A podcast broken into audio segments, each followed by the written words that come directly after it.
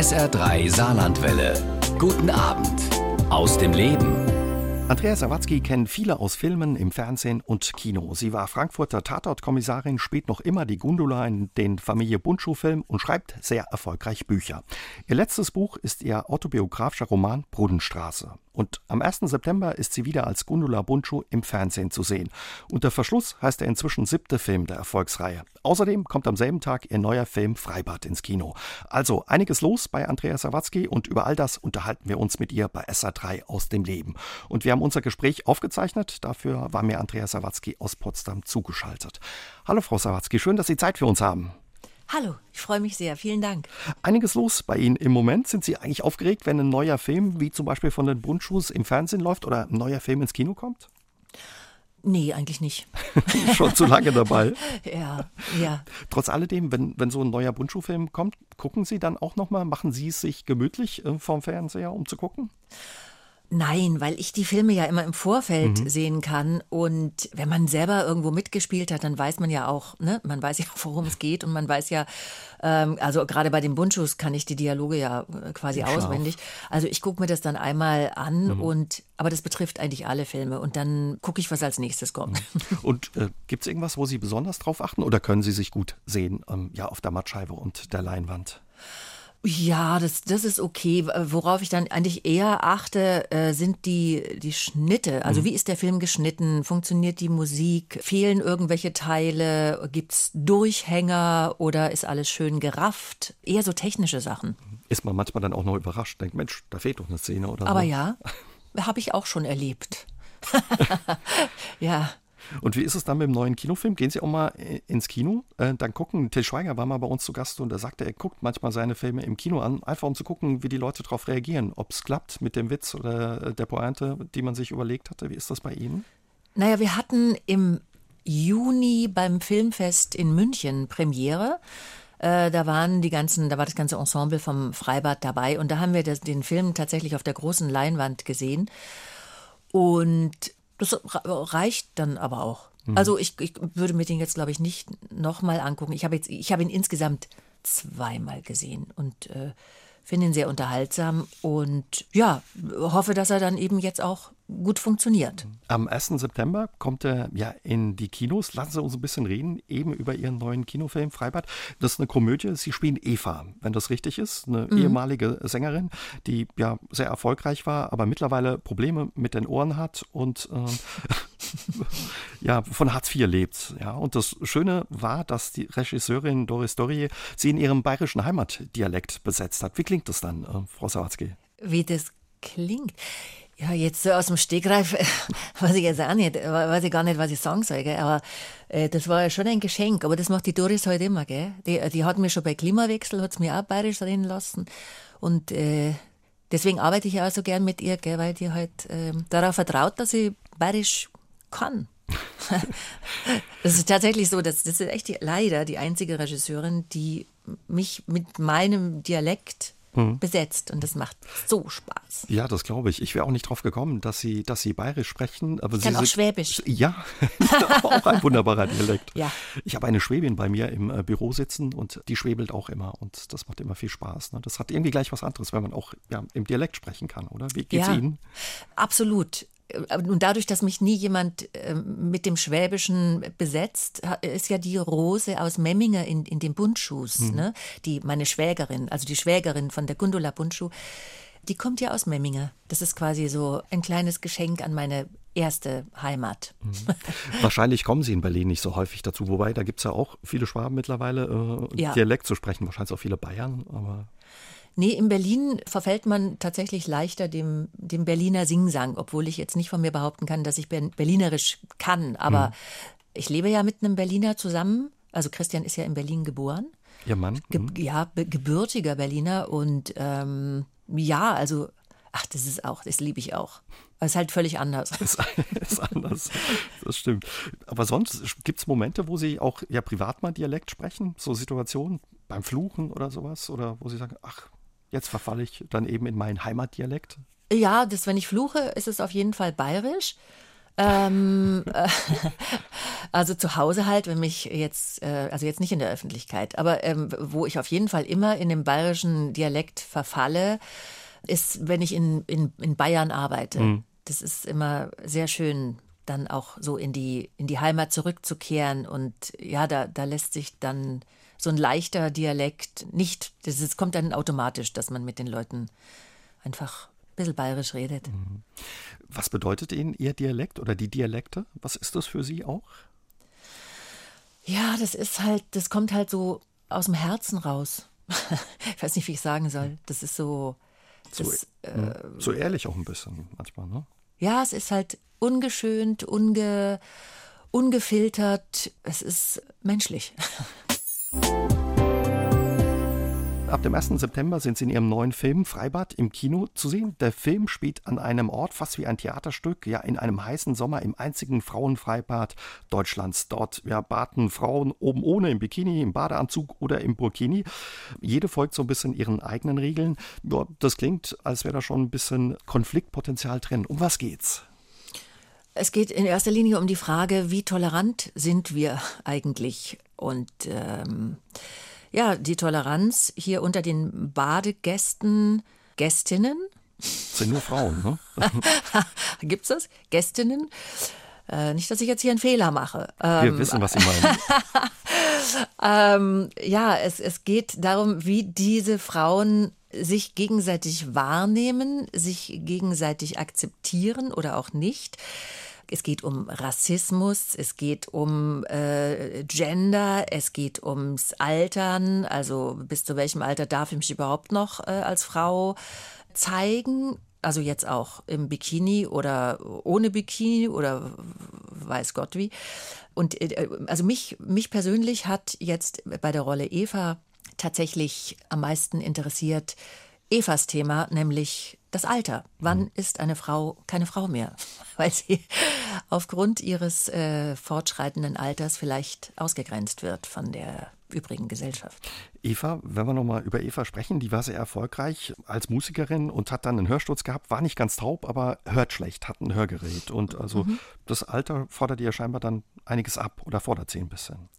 Ja, sie lebt eben, sie hat kein Geld mehr, ähm, sie hat alles ausgegeben und sie ist, das hat mich eben auch so an der Figur gereizt, der totale Hippie, immer noch und versucht also sich nicht allzu groß äh, um die Meinungen anderer zu scheren, was in diesem Film dann eine Wendung nimmt, weil sie so beleidigt wird, dass es sogar Eva trifft. Und mhm. sie, sie hat eben kein Geld, weswegen sie jeden Sommertag im Freibad verbringt, um irgendwie noch unter Menschen zu kommen und im Winter ist sie im Hallenbad.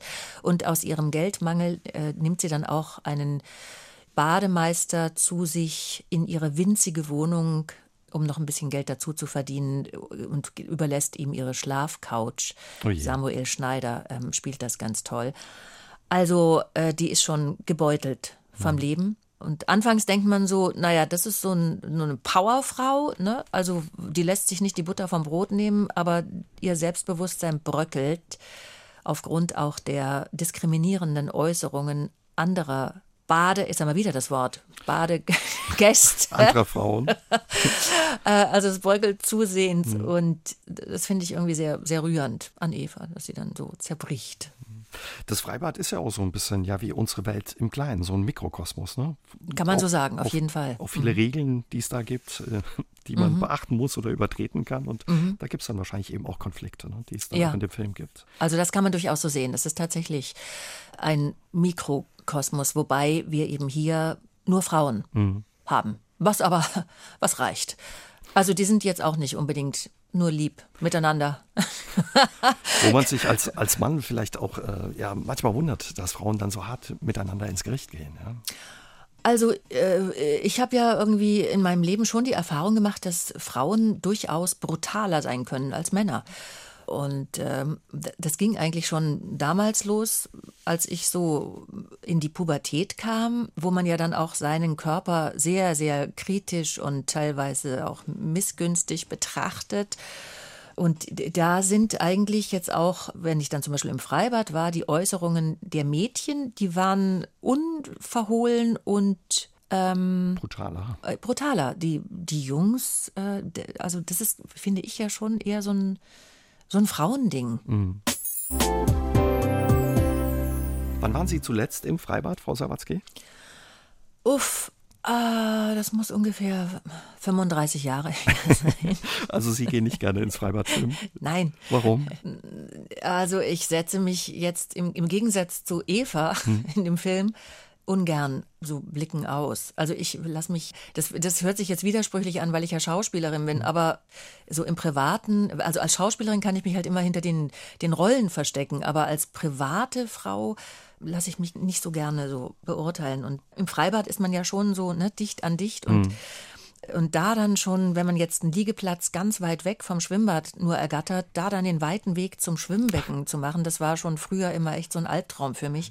Deswegen bin ich äh, als Jugendliche, wo ich ja in München lebte, bin ich dann immer an die Isar, wo mich halt ja, keiner sah. Was ja auch schön ist, um Bahn zu gehen an der ja. Isar. Aber trotz alledem, haben Sie so, so Kindheitserinnerungen an das Freibad? Viele verbinden ja, was weiß ich, da Pommes Rot-Weiß mit. Bei mir ist die lange Wasserrutsche oder die Arschbombe, ja, die ich an Freibad besuche, wo ich mich erinnere. Gibt es bei Ihnen Erinnerungen, außer ja, den Spießrutenlauf, wie Sie sagen? Ja, ich weiß, dass ich bis zu meinem achten Lebensjahr, wo ich mit meiner Mutter noch allein lebte, die ist manchmal mit mir ins Freibad gegangen hm. und das war immer wahnsinnig aufregend. Also einerseits eben dieser Duft, ist ja eigentlich Chlorgeruch, aber Chlor, ja. irgendwie, irgendwie, ist es so ein Freibadduft. Dann gab es immer so spezielle so Lollis mit so einem Plastikstängelchen, wo unten so eine Märchenfigur dran war und oben so ein, so ein türmchenartiges Lolli. Mhm. Das durfte ich dann immer haben. Und in Württemberg gab es, äh, also bis zum achten Lebensjahr war ich ja in Württemberg, da gab es dann auch mein Lieblingseis, was man allerdings mittlerweile nicht mehr so nennen darf, zum Glück. Also das, das war äh, Schokoladen, ah, nee, Schokoladen, Vanilleeis mit hm. äh, Schokoladenüberzug und das hieß Morle. Morgen Morle bitte. äh, das ähm, das war immer toll. Also in der Kindheit dann doch äh, schöne Erinnerungen. Ja. Wie war das jetzt bei den Dreharbeiten? Waren Sie ja wahrscheinlich die ganze Zeit im Freibad. Sich oh, da den ja. ein oder anderen Sonnenbrand eingefangen oder mussten Sie wahrscheinlich aufpassen? Ne? Also wir haben ja im, im kältesten Sommer Vergangenes Jahr. Vergangenes Jahr. Also, wir hatten uns eingedeckt mit 50er Sonnencreme und so weiter, ne, damit man irgendwie eben sich keinen Sonnenbrand holt. Wir haben die Creme überhaupt nie gebraucht. Es war eiskalt die ganze Zeit. Es waren immer so maximal 20 Grad in dem kleinen ähm, Freibad, das wir, äh, das die Produktion gemietet hatte, was für uns quasi, also nicht stillgelegt, also es gab halt keine, mhm. keine anderen Gäste außer dem Filmteam. Und das Wasser war kalt, man konnte das Schwimmbad nicht heizen. Also es war jetzt nicht wirklich lustig. Dass man da gerne reingeht. so, also, und dieser Sonnenschein im Film, mhm. der wurde künstlich nach gearbeitet. Na, bravo. Den gab es nicht. Es war alles grau und hat geregnet, sodass wir an drei Tagen überhaupt nicht drehen konnten. Mhm. Und ähm, am Wochenende dann nicht nach Hause konnten, sondern die Drehtage dann, die verwässerten Drehtage nachdrehen mussten. Also es war leider nicht so idyllisch. Wie ist das aber, wenn man äh, ja zum Beispiel jetzt das ganze Team, also das, die Schauspielerinnen und Scha äh, die Schauspielerinnen sind es ja in dem Film hauptsächlich äh, Frauen, die mitspielen, außer ein Mann, der am Schluss ins Spiel kommt, der Bademeister und der da auch noch ein bisschen für Unruhe sorgt. Ähm, wie ist es, wenn man den ganzen Tag im Badeanzug oder Bikini voreinander steht? Verändert das was bei den Dreharbeiten? Nee, also dadurch, dass wir ja ähm, in unseren Rollen waren, hm. war das eigentlich sehr lustig, weil ja jede Rollenfigur mit etwas an sich hadert, an ihrem Körper, an ihrem Outfit. Es gibt eben Frauen, die äh, nur im Burkini dann schwimmen äh, gegangen sind in diesem Film. Es gibt Frauen, die, die, also jetzt zum Beispiel wie Eva, die eigentlich immer so mit ihrem Äußeren zufrieden war, die auch sehr freizügig mit ihrem Körper umgeht, weil sie das einfach aus jüngsten Jahren so gewöhnt ist, die sich keine großen Gedanken so darüber gemacht hat, wie sie auf andere wirken könnte. Und auf einmal kommen also da dann andere Frauen und machen sie so fertig, dass tatsächlich da einiges auch in dieser eigentlich wirklich optimistischen Frau zerbricht. Mhm. Trotz alledem auch bei diesen ernsten Themen. Der Film ist eine Komödie. Ja, also zum Glück. Ich glaube, sonst könnte man diese ganzen Themen, die da drin stecken, auch gar nicht verarbeiten. Also ich finde, durch den Humor macht es einem der Film leichter, auch auf schwierige Themen, also sich schwierigen Themen zu öffnen. Das halte ich dem Film sehr, sehr zugute. und äh, dass auch eben verbale Beleidigungen jetzt auf das Äußere zum Beispiel meiner Eva bezogen, ne? Das ist, finde ich, durch diesen schwarzen Humor, es fährt einem natürlich total rein, wie die fertig gemacht wird, aber andererseits ja, gibt einem das Lachen auch die Möglichkeit, äh, sich irgendwie davon zu distanzieren. Mhm. Ja, und es nochmal ganz anders so äh, zu betrachten. Spielen Sie gerne in Komödien? Äh, sehr gern, ja, aber ich habe so in letzter Zeit so, also seit es die Buntschuhs gibt, auch das Gefühl, dass ich irgendwie nur noch in Komödien besetzt In der Schublade geschoben dann auf einmal. Ja, das ist verrückt. Also ich kriege haufenweise Komödienangebote, was mich sehr freut, denn ich liebe es, Menschen zum Lachen zu bringen. Und ich bin sehr froh, dass ich irgendwo auch vielleicht diese Gabe habe als Schauspielerin. Aber ich spiele auch gern in ernsten Stoffen mit. Ist es, ist es ähm, wichtig, auch dann selbst über sich lachen zu können, wenn man in einer Komödie mitspielt, wie jetzt im Freibad oder auch den Bundschuss? Ja, ich glaube, eine Voraussetzung für eine Komödie ist schon auch eine Traurigkeit oder eine Einsamkeit oder eine Angst. Also, was ich damit sagen möchte, dass ich als Andrea Sawatzki schon auch so düstere Momente sehr, sehr gut kenne. Mhm. Und ich kenne eigentlich niemanden, der Leute zum Lachen bringt, der jetzt ständig ein sehr fröhlicher Mensch im Privaten ist. Ich kenne eigentlich nur Komödianten, die oftmals mit dem eigenen Leben äh, hadern und im wirklichen Leben eigentlich eher äh, scheu sind mhm. oder auch gern allein. Wobei ich schon auch gern lache und, äh, und ich gewöhne mir auch mit zunehmendem Alter an, über etwas zu lachen, was mich ärgert oder über mich selbst zu lachen, wenn ich irgendwie mal wieder ähm, irgendwas nicht so hingekriegt habe, wie ich äh, mir das vorgenommen hatte. Das hilft dann schon. Man sagt ja auch, da hilft das Alter oder wenn man älter wird, ein bisschen auch dabei, dass man Voll. über Dinge lachen kann. Ja, ich finde es echt ähm, angenehm. Am 1. September sind Sie auch wieder als Gundula Bundschuh im siebten Teil ja Ihrer Erfolgsserie im Fernsehen zu sehen. Der Bundschuhs. Dieses Mal trifft Sie Familie Bundschuh besonders hart. Was ist passiert, Frau Sawatzki? Naja, es ist ein Thema, wo wir uns schon anfangs Gedanken darüber gemacht haben, ob das Bundschuh-Publikum da mitzieht, weil das ein Thema ist, das wir eigentlich alle nicht mehr hören können. Es geht äh, darum, dass die Bundschuhs in den Lockdown müssen, oh weil ein Familienmitglied das ins Haus schleppt. Ich verrate jetzt nicht, wer es ist. Äh, wer die Familie gut kennt, kann vielleicht ahnen, wer es war. wer es war. Äh, Aber eine Katastrophe, weil sie wollten eigentlich äh, in Urlaub, ne? oder die Gundela wollte eigentlich in Urlaub mit ihrem Mann. Ähm, ja, es ist eine Katastrophe. Axel Milberg, ja, auf ja. die Malediven. Der erste Urlaub seit 25 Jahren Ehe alleine. Ich glaube, es sind inzwischen schon fast 30 Jahre. Also es sind gefühlte 100 Jahre Ehe.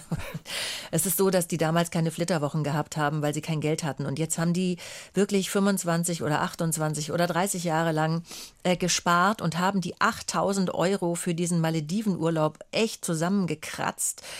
Gundula freut sich wahnsinnig und dann müssen die alle zusammen wegen dieses einen Familienmitglieds in Quarantäne. In Quarantäne. Und noch dazu ist es ja inzwischen so, dass die ganze Familie tatsächlich fest in diesem Dreiseitenhof wohnt, mhm. was Gundula ja anfangs überhaupt nicht wollte weil eigentlich wollte sie ja mal mit Gerald und ihren Kindern allein leben. Also jetzt ist die ganze Mischpoke eingesperrt und was da dann so passiert, das kann man sich dann angucken.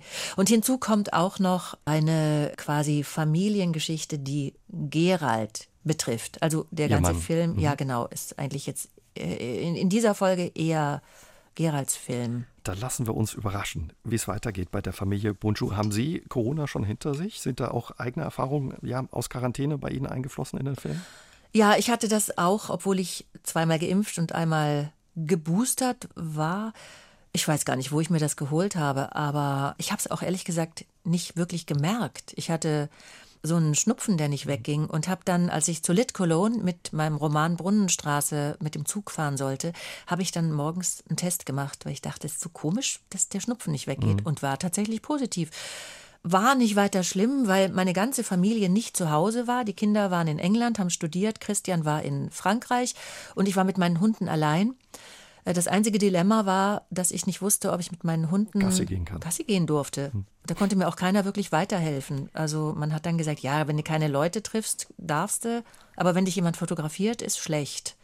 Und ich dann so in die Zeitung stellt, hier André Sawatzki, positiv, Geht Gassi. an der frischen Luft, steckt andere an, keine mhm. Ahnung. Also ich bin dann eher, zum Glück haben wir einen Garten. Mhm. Zu Hause geblieben, ja. Aber ist auch ein bisschen dann ja, eingeflossen, so die Erfahrung in, in die Bundschuh-Folge? Ja, wobei ich ja diesen Film nicht, äh, da gibt es ja keine Romangrundlage. Gibt es keine Vorlage. Ja. Sie nee. haben fünf Bücher geschrieben bisher. Genau, ich habe nur fünf Romane geschrieben mhm. und zwei Filme sind also jetzt schon ohne Romanvorlage. Und dieses war eine Idee unserer Produzentin, mhm. Regina Ziegler die eben dieses Experiment wagen wollte, haben die Bundschuh-Liebhaber Lust, denen auch in Lockdown zu folgen. Zu folgen. wie, wie entstand die Idee zu, zu der Familie, dass Sie ja, die sich ausgedacht haben? Naja, das äh, war tatsächlich, äh, das ist auch so ein Thema, das mich echt umtreibt und immer wieder wahnsinnig ärgert.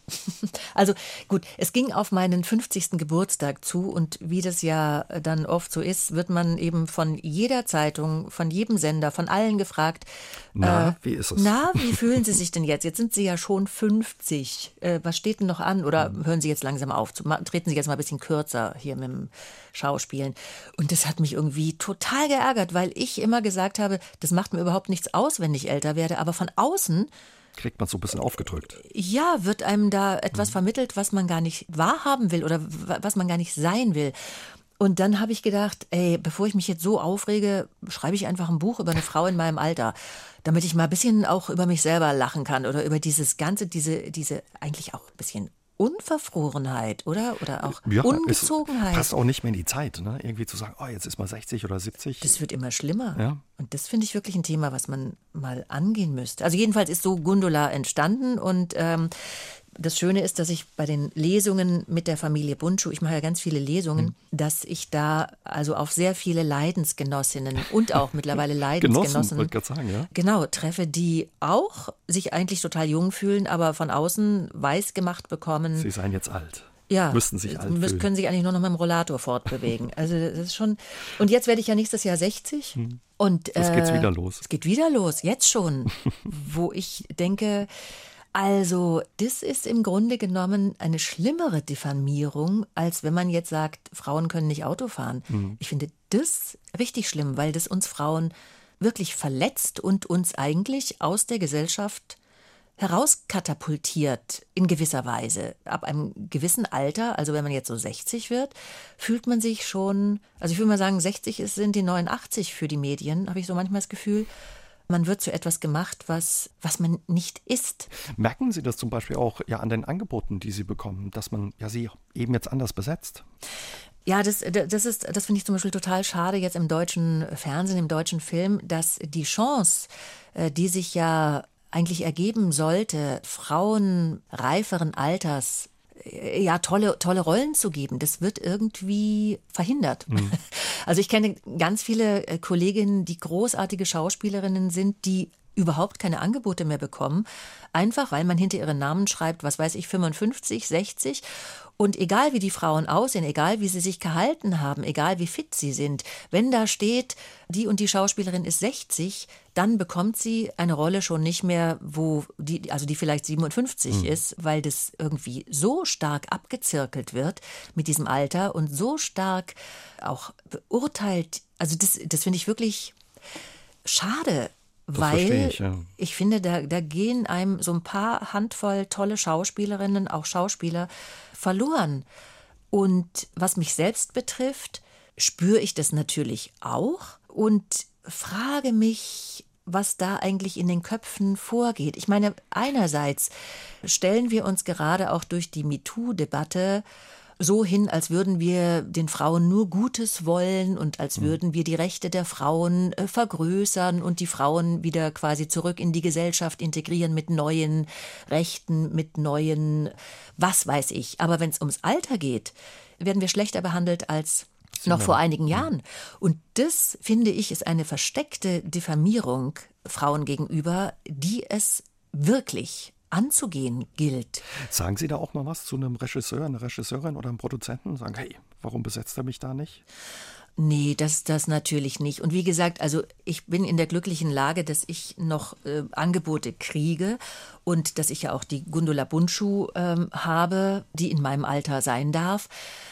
Aber das ist so, im Grunde genommen ist das, was immer so behauptet wird, nämlich, dass es da überhaupt keine Unterscheidung gibt und dass auch ältere Schauspielerinnen mhm. natürlich ähm, nach wie vor sehr viele Angebote bekommen, das ist nicht wahr. Frau Sawatzki, Sie sind nicht nur Schauspielerin und als Schauspielerin auch sehr erfolgreich, sondern Sie schreiben auch seit vielen Jahren sehr erfolgreich Bücher. Viele kennen Sie vor allem ja durch die Bestseller, Ihre Bestseller über die Familie Bundschuh. Wie kamen Sie dazu, Bücher zu schreiben? Also das erste Buch habe ich ja 2013 geschrieben. Das war eigentlich eher so ein Fragment. Da ging es um na, es war so eine Art Psychothriller und im Grunde genommen wollte ich mich mit dem Buch dem Thema äh, unverarbeitetes Kindheitstrauma nähern oder widmen. Es ist so ein Thema, das mich schon sehr lang äh, umtreibt, vielleicht auch, weil ich das selbst in gewisser Weise erlebt mhm. habe. Also eine jetzt nicht so rosige Kindheit. Da unterhalten wir uns gleich noch ein bisschen intensiver mit Ihnen auch über Ihre Kindheit, ja. Mhm. Und äh, es war mir einfach äh, wichtig, darüber zu schreiben, was passieren kann, wenn man sich äh, den äh, quasi den dunklen Flecken in der Kindheit nicht widmet. Also wenn man versucht, diese düsteren Bilder wegzuschließen. Und der erste Roman war quasi, was kann mit einem Menschen passieren, der versucht mit mit so einem Selbsthass, äh, weil Kinder ja auch quasi ähm, das, was in ihrer Kindheit schief mhm. läuft, die fühlen sich ja immer schuldig und diese Schuld Gefühl bleibt dann eigentlich das ganze Leben lang an einem haften. Bei, bei sehr vielen Menschen. Also das war das erste Buch. Das war aber dann doch ziemlich düster, wie schon gesagt. Dann, dann ging ich auf die 50 zu, dann kam die Familie Bunchu, Bunchu und zwischendurch nochmal ein anderer Psychothriller, wo ich mich auch wieder ähm, ja, es war auch ein Psychothriller. Und ja, jetzt in Ihrem aktuellen Buch Brunnenstraße, das ist ein autobiografischer Roman, autobiografisch angehaucht, geht es eben um Ihre Kindheit. Da geht es um den dementen Vater, der erkrankte, als Sie noch ein Kind waren, an Alzheimer. Sie haben ihn mit Ihrer Mutter allein gepflegt. Wie sah Ihr Alltag damals aus mit einem Demenz- oder Alzheimer-kranken Vater? Ja, also dieses Buch zu schreiben, muss ich noch kurz vorschicken. Das war jetzt der dritte Versuch. Ähm, Sich mit der Kindheit auseinanderzusetzen. genau. Und das wurde dann also gleich nach langem Zögern, wurde das tatsächlich ein, ein sehr persönliches, ein sehr ehrliches Buch. Äh, und ich bin im Nachhinein sehr froh, dass ich das geschrieben habe, weil es zwei Themen behandelt, die aktuell sind. Nämlich einmal ein Kind, das äh, ein, ein krankes Elternteil betreuen mhm. muss was ja auch heutzutage noch äußerst ähm, ja, also es, es gibt äh, Familien, denen äußerst wenig geholfen wird äh, jetzt ähm, in der Pflege erkrankter Familienangehöriger. Und da müssen Kinder auch heute noch oft ziemlich äh, zurückstecken mhm. und einiges durchmachen. Es geht darum, wie sich Kinder fühlen, wenn sie so etwas erleben, also alleingelassen mit einem Menschen, der sie aufgrund einer Krankheit nicht mehr kennt. Und das ist ganz interessant, weil meine Kindheit im Grunde genommen nicht unglücklich war. Also ich habe meinen Vater kennengelernt, als ich acht Jahre alt war. Und da fing das mit seiner Erkrankung schon an. Der war 24 Jahre älter als meine Mutter. Und ich wurde dann eben eingespannt, weil meine Mutter das Geld verdienen musste und nachts als Nachtschwester im Krankenhaus mhm. gearbeitet hat. Mein Vater hatte auch sehr viele Schulden gemacht durch seine Krankheit, die mussten abbezahlt werden. Und ich habe als Kind aber eigentlich nur versucht, gut zu funktionieren und meine Mutter zu entlasten. Ich war nicht unglücklich, ich kannte es nicht anders. Und das ist halt auch das Dilemma, dass man Kinder auch sehr leicht, ich will jetzt nicht sagen, missbrauchen kann. Kinder versuchen immer der Familie zu helfen und versuchen immer das, was zu Hause passiert, in der Umwelt, in der, in der näheren, also in der Nachbarschaft, in der Schule zu verschweigen. Und das, das war bei mir absolut der Fall. Also wir was? waren da eingeigelt in, in dieser Wohnung in der Brunnenstraße und keiner wusste, was da passiert ist. Vater hat sie dann irgendwann nicht mehr erkannt, als die Krankheit schlechter wurde, konnte sich auch nicht mehr selbst pflegen. Das haben Sie auch teilweise dann eben übernommen, wie Sie gesagt haben, wenn Ihre Mutter als Nachtschwester gearbeitet hat. Er war da auch verängstigt und verstört. Und was hat Ihnen das dann aber auch abverlangt, Frau Sawatzki, als Kind? Naja, das war Routine. Mhm. Also es war Routine und es war natürlich beängstigend, denn es gibt ja irrsinnig viele Menschen, die zumindest einen Alzheimer-Erkrankten oder einen Demenzkranken in der Familie haben. Das ist ja Wahnsinn, wie rapide das zunimmt. Insofern ist das natürlich auch ein aktuelles Thema. Bei Alzheimer-Kranken ist es so, dass die ständig versuchen zu fliehen. Also die wissen ja nicht mehr, wer sie sind, wo sie sind, die wissen ja gar nichts mehr. Die haben noch so Erinnerungsflecken an die eigene Kindheit, aber ansonsten ist alles erloschen und das ist natürlich irrsinnig beängstigend. Und das ist auch etwas, was ich erst heutzutage verstehe, was ich als Kind natürlich gehasst habe. Ich habe meinen Vater nicht wirklich geliebt, denn er hat mich auch nicht mehr erkannt mhm. und er war angsteinflößend dann ist es natürlich so, dass ein Kind, das zwölf Jahre alt ist und sich ununterbrochen mit einem Menschen äh, konfrontiert sieht, der, der wirklich unbewusst tyrannisiert. Also der konnte ja nichts dafür. Aber irgendwann keimen dann natürlich auch Gedanken, wie kriege ich den weg? Wie, wie, wie kann ich uns, meine Mutter und mich, von dem befreien? Sie haben auch darüber nachgedacht, ab einem gewissen Zeitpunkt, ja, eben wie sie ihren Vater loswerden oder haben sich den Tod ja. herbeigesehnt. Ja, ja und das, ähm, das, das geht aber eben auch teilweise, ich, ich spreche ja so viele, die ähm, diese mhm. kranken Menschen zu Hause haben. Das geht auch, äh, also geht einfach Menschen oft so, die ununterbrochen mit dieser Krankheit konfrontiert sind. Und auch der Belastung, die damit einhergeht. Ja, aber als Kind, also mit zwölf Jahren zu überlegen, wie, wie kann ich meinen Vater, also wie kann ich uns von ihm befreien? Das ist natürlich etwas, was dann später als unglaubliches Schuldgefühl auf einen wieder herunterkommt. Und das, das meinte ich jetzt vorhin auch mit dem mhm. Schuldgefühl. Das muss man dann auch irgendwann für sich bearbeiten und verstehen. Äh, man kann natürlich einem Kind keinen Vorwurf machen, wenn es diese Gedanken hat, weil ein Kind will irgendwann Frieden und eine Kindheit. Aber das ist auch etwas, warum ich das Buch geschrieben habe, eben diese, diese Schuld, die das Kind nicht mehr loslässt zu erzählen, ein Stück weit eben auch. Mhm. Ihr Vater ist gestorben, als sie dann 15 Jahre alt war. Mhm. Also ich höre schon raus, das Erlebte hat sie auch ja für ihr weiteres Leben geprägt. Wie, mhm. wie hat das ihr weiteres Leben beeinflusst, Frau Sawatzki? Naja, ich bin dann mit 16 von zu Hause ausgezogen. Das war ja auch eine Zeit damals, das waren die 80er, da hat man nicht über Befindlichkeiten gesprochen. Man hatte zu funktionieren. Äh, so habe ich das von meiner Mutter gelernt, so habe ich das von meiner Pflegemutter gelernt und die wiederum von ihren Eltern. Äh, ich habe mit meiner Mutter nicht über diese Zeit sprechen können. Also ich konnte mich auch nie fragen, wie war die Nacht mit mhm. ihm? Hat er wieder, ne, also dies oder das äh, gemacht? Darüber wurde nicht gesprochen. Und dadurch, glaube ich, bin ich dann auch mit 16 quasi von zu Hause ausgezogen. Ich habe die Schule geschmissen. Ich habe dann versucht, mich mit Jobs über Wasser zu halten. Und was viele Leute vermuten, nämlich, dass dann dadurch, dass dieser Mensch, der einen jahrelang ja schon sehr belastet hat, dass durch den Tod dieses Menschen oder was ich auch erhofft hatte, mhm. ein ganz neues Leben, eine neue Freiheit mit einem Schlag eintritt das ist gar nicht so, sondern es kommt dann die wirklich düstere Zeit, wo man sich Vorwürfe macht für das, was man getan hat. Also den, den Wunsch nach Freiheit. Mhm. Und ähm, Sie haben, glaube ich, irgendwo mal auch gesagt, man nimmt sich immer ein Stück weit mit. Ne? Sie dachten auch, das kann man einpacken, irgendwie wegschieben, diese ja. Erfahrung, aber das kommt nicht. immer wieder. Ja, das, das führt auch eben dazu, dass man sich selbst, also so ging es mir, so geht es vielen, mit denen ich darüber spreche, man kann sich selbst nicht mehr lieb haben. Und ich glaube, um glücklich zu sein, muss man sich akzeptieren und lieb haben und auch Fehler oder vermeintliche Fehler, die man im Leben gemacht hat. Man, man muss es verstehen, man muss akzeptieren, dass das so war, man muss die Umstände auch beleuchten. Man muss sich, finde ich, auch mal in den Arm nehmen können mhm. oder das Kind in sich in den Arm nehmen können und sagen, es war nicht anders möglich und du musst dir verzeihen. Und nur dadurch kann man wie ich das jetzt empfinde, auch mal das Helle und das Schöne im Leben sehen. Sie beschreiben das ja auch in Ihrem Buch. Das war eine Zeit, wo man A, noch nicht so viel über die Erkrankung wusste und eben mhm. auch nicht drüber gesprochen hat, wie Sie es im Buch beschreiben und eben auch gesagt haben. Sie haben das versteckt mit Ihrer Mutter. Sie haben sich in der Wohnung eingeigelt. Es mhm. wurde nicht drüber gesprochen damit die Nachbarn oder wer auch immer ja das nicht mitbekommt. Und um sie herum wurde es immer einsamer auch ein Stück weit.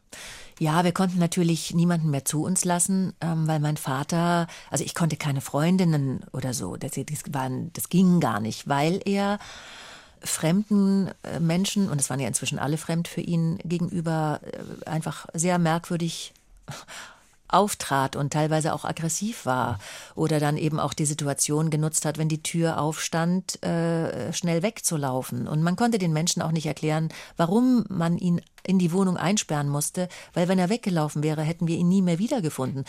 Also das war schon eine sehr, es war wirklich im, im Rückblick eine sehr skurrile Zeit. Die Nachbarn haben sich nicht ähm, für uns interessiert. Wie gesagt, es war so eine Zeit, da hat man auf seinen eigenen Teller geguckt mhm. und anderes ging einen nicht an. Man hatte kaum Wissen über diese Krankheit. Es gab keine Medikamente. Also mein Vater bekam Valium, Lexotanil und Psychosoma.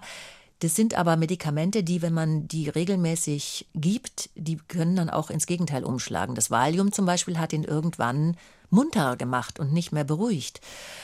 Und ähm, auch in der Schule wurde ich nicht gefragt, warum ich zum Beispiel einschlafe, wenn ich die ganze Nacht mit meinem Vater irgendwie ähm, äh, zugebracht hatte. Und auf ihn aufgepasst haben. Dann eben. Ja, mhm. es, es, die Leute haben gemerkt, dass irgendwas nicht stimmt, aber es hat keiner nachgefragt. Und was mich eben auch sehr beschäftigt und was aber aufgrund des Buches jetzt auch an mich herangetragen wurde, dass es auch heutzutage eben wahnsinnig viele Kinder, also wirklich eine hohe Zahl an Kindern gibt, die auch auf kranke Elternteile aufpassen müssen und die nicht unterstützt werden. Auch noch ein Stück, also überfordert werden dann auch. Vollkommen. Mhm. also auch Familien, die zu wenig Zuschüsse bekommen, die zu wenig, die, denen einfach überhaupt nicht geholfen wird. Und das ist schon, also ich finde, da muss sich unbedingt was, was ändern. ändern. Mhm. Ja. Wie ist es Ihnen dann wieder gelungen, Fuß zu fassen, Frau Sawatzki, mit dem Erlebten und dem Erfahrenen in der Kindheit? Ich habe dann irgendwann, ähm, ich glaube mit 18, meinen ähm, Deutschlehrer von der Schule zufällig auf der Straße wieder getroffen, der auch den Theaterkurs in der Schule geleitet hat. Und der hat eben erfahren, dass ich als Kellnerin meinen Lebensunterhalt mhm. verdiene. Ich hatte ja gar keinen Plan, was aus meinem Leben werden sollte. Ich fand es eigentlich ganz praktisch, Geld verdienen und irgendwie leben. Und der sagte dann, versuch doch mal auf eine Schauspielschule zu kommen. Und das habe ich dann eben auch versucht. Was mir tatsächlich dann äh, viele Jahre zum Verhängnis wurde als Schauspielerin, war, dass ich gedacht habe, ey, das ist super praktisch. Wenn ich jetzt eine andere Figur spiele, dann muss ich nicht mehr ich selbst sein. Mhm. Dann kann ich mein Leben für eine Zeit lang vergessen oder ja, meine. Ja, in eine andere Rolle eintauchen. Ne? ja, auch Figur, genau, Person. auch dieses Gefühl, eben sich selbst mhm. nicht, nicht zu mögen. Einfach eine andere Rolle überstülpen und jemand anders sein, das funktioniert aber natürlich mhm. nicht. Denn, wie Sie vorhin schon mhm. sagten, man nimmt sich ja immer mit. mit. Und das habe ich tatsächlich erst wirklich begriffen mit 35, nämlich als mein erster Sohn geboren wurde. Da habe ich gespürt, dass um ein Kind glücklich zu machen, um ein Kind liebevoll und gut zu erziehen, dass es da wichtig ist, diesen Kreislauf des Schweigens zu durchbrechen und sich um die eigenen düsteren Flecken im Leben zu kümmern und zu gucken, wie war es damals wirklich. Denn wenn es ständig für einen selbst dunkel ist, also weil man verlernt hat, das Helle und das Schöne zu sehen, dann kann man auch kein Kind glücklich mhm. machen. Und ich bin deswegen auch unseren Kindern, auch Christian, wahnsinnig dankbar, weil ich nur dadurch begriffen habe, dass das Leben, so wie es bis dahin war, so nicht lebenswert war. Frau Sawatzki, Sie haben ja eben gesagt, dass das Leben vorher war immer so ein bisschen dunkel. Also lag das Ganze, was Sie erlebt haben als Kind, immer so wie ein bisschen Schatten über, über Ihrem Leben bis dahin? Ja, also ich, ich glaube ja, dass das irgendwo so eine auch eine ganz heftige Depression war, die man ja selbst immer nicht gleich erkennt. Also dieses Gefühl, morgens nicht aufstehen zu können, dieses Gefühl, also diese Angst auch vor äh, Begegnungen, vor dem Tag, äh, davor, dass man das alles nicht schafft, dieses ständige Gefühl, boah, ich würde am liebsten echt einfach liegen bleiben und mich vor allem drücken mhm. und nicht mehr denken müssen und nichts mehr sehen müssen. Das waren, das waren viele, viele Jahre. Und das Problem ist eben, weil, na gut, damals gab es, also man hatte damals keine Depressionen, als ich jung war. Ne, das gab es irgendwie nicht. Deswegen dachte ich halt immer, boah, ich bin halt so. Also ich krieg's irgendwie nicht auf die Reihe. Und irgendwie scheine ich ein Mensch zu sein, ja, der irgendwie ein Riesenproblem im Leben hat. Also ich habe das so als Charakterzug genommen. Mhm. Gar nicht groß hinterfragt dann. Genau. Mhm. Und ja, und irgendwie ist dann durch die Geburt meines ersten Sohnes ist da irgendwie was aufgebrochen, weil vielleicht auch durch die Gespräche mit Christian, der mich dann ermuntert hat und der gesagt hat, das ist nicht dein Charakter. Da ist was drüber. Da mhm. ist was drüber. Da musst du irgendwie, da, da musst du ran. Da, da ja, und, und so habe ich ähm, mich die, dieser Finsternis äh, im wahrsten Sinn des Wortes dann irgendwann gestellt und ich bin sehr dankbar. Haben Sie sich dann wahrscheinlich auch professionelle Hilfe geholt, sich dem zu stellen? Oder? Ja. Wie war es für Sie, dann jetzt nochmal ja, in Ihre Kindheit und in Ihre Geschichte einzutauchen für das Buch? Also ich hatte viele Jahre darüber nachgedacht, weil ich eben auch glaube, dass ich nicht die Einzige bin, die ähm, ja, die so dunkle Flecken in der Kindheit hat oder die eben mit dieser Krankheit konfrontiert wurde. Ich glaube, das geht sehr viele Menschen an. Und so habe ich dann äh, sehr viele Fragmente quasi begonnen, sehr viele Anfänge für Romane ich glaube, es waren insgesamt zwölf, weil ich auch damit gehadert habe, soll ich das in der ersten Person schreiben oder in der dritten Person? Wie viel darf ich erzählen? Was muss ich verschweigen? Also es ist ja schon ein sehr heikles Thema, es ist ja mhm. auch wirklich ein sehr, sehr privates Buch. Und durch diese zwölf äh, Versuche, die ich dann auch immer an den Verlag, an Pieper weitergeleitet habe, war dann das Endresultat eigentlich relativ klar vor meinen Augen äh, durch diese enorme Vorarbeit. Und dann hatten wir den zweiten Lockdown, wo man also zwei Zeit Wochen, mhm. genau zwei Wochen zu Hause war. Und dann habe ich innerhalb von zwei Wochen das ganze Buch geschrieben. Das ist dann quasi so aus mir rausgeflossen und das war natürlich teilweise schwer, weil diese Bilder wieder hochkamen, aber es tat auch gut, das aufzuschreiben, weil jetzt ist es tatsächlich gut aufbewahrt. Es ist in mir drin, aber ich kann es abrufen und es tut nicht mehr weh. Es ist quasi für mich verarbeitet. Ihr Buch beginnt auch ja mit einem Brief an Ihre Mutter, den Ihr Vater einen Tag nach Ihrer Geburt an Ihre Mutter geschrieben hat. Den haben mhm. Sie gefunden, als Ihre Mutter vor zwei Jahren auch an Corona gestorben ist. Mhm. Sie haben eine Schachtel gefunden mit ganz vielen Briefen Ihres Vaters an ja. Ihre Mutter. Wie war das für Sie und ja, was, was hat sich da für Sie auch eröffnet äh, für eine Welt oder vielleicht auch ein anderes Bild Ihres Vaters, zu dem eine Beziehung vorher schwierig gewesen war, nicht nur durch seine Krankheit? Ja, also diese Briefe, ich weiß auch gar nicht, warum meine Mutter mir die nicht vorher gezeigt hat, weil ich ja Zeit meines Lebens gedacht habe, mein Vater mochte mich nicht. Denn er hat uns ja erst zu sich geholt, als ich acht Jahre alt war. Und dann wurde er schon, also dann begann ja auch schon das Vergessen langsam. Und er hat mich eigentlich nur zwei Jahre wirklich erkannt. Und ich dachte als Kind immer, na, der mag mich nicht. Ich bin, äh, ich störe die frische Ehe meiner Eltern. Er hat sich auch so benommen. Also er wollte mich eigentlich auch nicht dabei haben. Aber als ich dann diese Briefe äh, von ihm an meine Mutter gelesen habe, aus den Jahren, bevor die zusammengezogen sind, also die ersten acht Jahre meines Lebens, das waren solche liebevollen Briefe, solche liebevollen Betrachtungen über seine Tochter. Und da habe ich dann das erste Mal gemerkt, boah, der hat mich geliebt. Und das hat mich also echt fertig gemacht, mhm. weil ich äh, damit überhaupt nicht gerechnet hatte. Und ich glaube, das war auch nochmal so ein Ansporn, das Buch zu schreiben, weil ich ihn von da an mit ganz anderen Augen gesehen habe. Ich habe ihn von dem Augenblick an so wahnsinnig geliebt, dass ich dachte, ich muss jetzt ein Buch über diese Familie schreiben, über den Zusammenbruch einer kleinen Familie durch eine Krankheit, die wahrscheinlich eine total glückliche kleine Familie geworden wäre, wenn diese Krankheit nicht über uns hereingebrochen wäre. Und ich äh, habe versucht, es allen dreien, meiner Mutter, meinem Vater und mir, also uns alle wirklich sehr objektiv auch zu betrachten in dieser schwierigen Zeit und zu beschreiben und niemanden zu denunzieren oder niemandem weh zu tun, sondern ich habe versucht, das wirklich äh, ganz realistisch, so wie es meine Erinnerung noch preisgegeben hat, äh, nach diesen vielen Jahren, äh, niederzuschreiben, eben auch für andere Menschen, um da auch, ja, vielleicht auch zu trösten mhm. oder und das merke ich halt bei den Lesungen. Die, die Menschen, es gibt so viele, denen es wirklich gar nicht so gut geht. Und ja, die dann äh, sich vielleicht auch genau wie ich, also wir fühlen uns dann alle danach nach so einer Lesung nicht mehr so allein. Das ist dann immer ganz schön.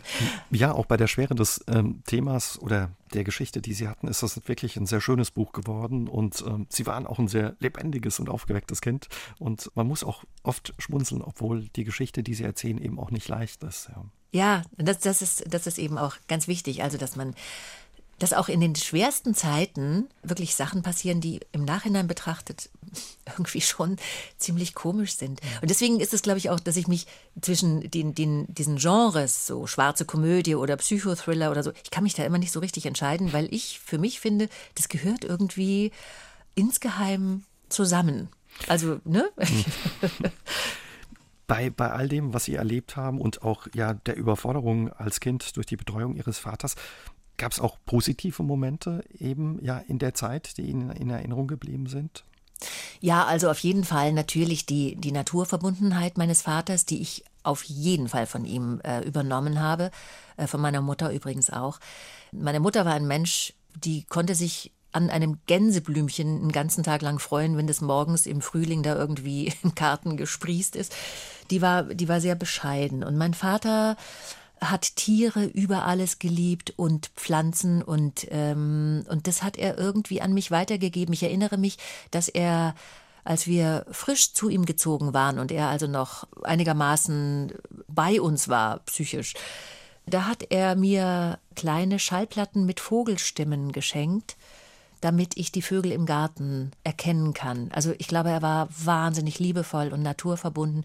Und äh, was ich ihm auch tatsächlich zugute halte, ist äh, eine Begegnung oder mehrere Begegnungen mit ihm nachts, wenn ich den nicht mehr ins Bett gekriegt habe, äh, weil er wieder auf Wanderschaft mhm. gehen wollte. Und da habe ich dann irgendwann bin ich dazu übergegangen, weil er mich ja sowieso nicht erkannt hat, mich Schwester Emmy zu nennen. Also meine Mutter hieß Schwester Emmy im Krankenhaus und habe dann zu ihm gesagt, Herr Dr. Sawatzki, äh, Sie sind hier im Krankenhaus, die Ärztin kommt gleich, ich bin Schwester Emmy, ich bin hier für Sie zuständig, gehen Sie bitte wieder ins Bett, Sie wecken die anderen Patienten.